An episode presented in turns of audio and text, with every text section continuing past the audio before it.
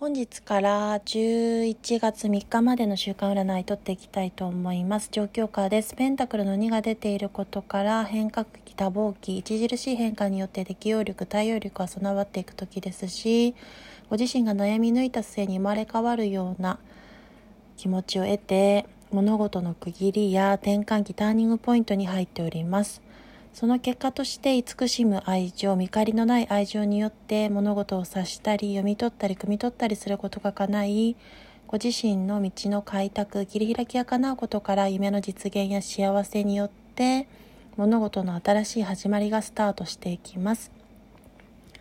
夢や幸福、幸せといったものを叶えてからの新たなスタートを切れるでしょうし、ですが、責任感や重責苦労、重荷といったものを背負いやすく、ないものフォーカスしないことも大事です。そして逃げ腰にならずに、まずは目標を成し遂げる前に、小さなことから一つずつこなしていくことで良い兆しをつかんでいけるとワールド逆位置が示しております。